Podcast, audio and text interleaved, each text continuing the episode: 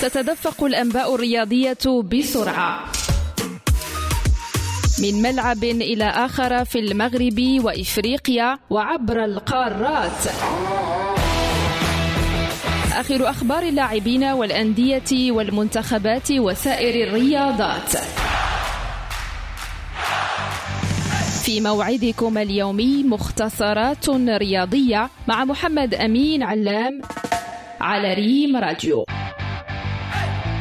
والبداية بدوري أبطال إفريقيا حيث تأهل فريق الرجاء الرياضي إلى دور ربع نهائي دوري أبطال إفريقيا لكرة القدم عقب فوزه على مضيفه نادي حورية كوناكري الغينية بثلاثة أهداف لواحد. في المباراة التي جمعتهما اليوم على أرضية ملعب السادس والعشرين من مارس بالعاصمة المالية باماكو ضمن منافسات الجولة الرابعة من المجموعة الثالثة للبطولة. وعقب هذه النتيجة رفع الرجاء الرياضي رصيده للنقطة الثانية عشرة بالعلامة الكاملة في صدارة المجموعة الثالثة متقدما على سيمبا تنزانية برصيد ست نقاط وحرية الغيني في المركز الثالث بأربع نقاط فيما جاء نادي فيربس الأوغندي في المركز الرابع برصيد نقطة واحدة. تحتضن مراكش يوم الأحد المقبل الدورة الثالثة للسباق الدولي النسوي ألكشواز الذي سينظم في إطار الاحتفال باليوم العالمي لحقوق المرأة الثامن من مارس. وتهدف هذه التظاهرة الاجتماعية الرياضية التي تنظمها جمعية الأطلس الكبيرة بتعاون مع جمعية ألكشواز وبدعم من الجامعة الملكية المغربية لألعاب القوى وولاية جهة مراكش أسفية إلى تكريم النساء والاحتفال بهن وكذا فتح المجال أمام المشاركات لاكتشاف المؤهلات السياحية والطبيعية لمدينة مراكش.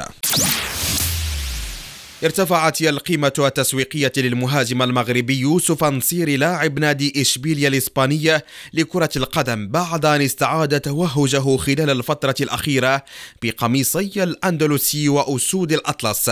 ونجح نصير في تسجيل عشرة أهداف خلال العام الجديد ضمن منافسة الليغا وأربعة أهداف في مسابقة كأس ملك إسبانيا إضافة إلى هدف واحد في الدوري الأوروبي. ووصل نصيري سقف الخمسين هدفا في مشواره الكروي في الدوري الإسباني بعد الهدف الأخير الذي سجله في شباك الروخي بلانكوس أتلتيكو مدريد السبت الماضي.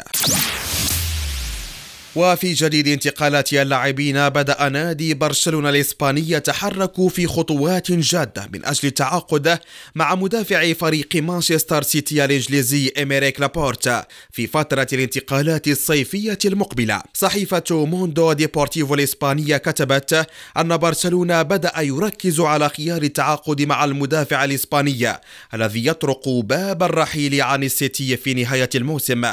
فيما بدأ برشلونة يبعد نفسه عن خيارات أخرى كالتعاقد مع اللاعب إنيغو مارتينيز.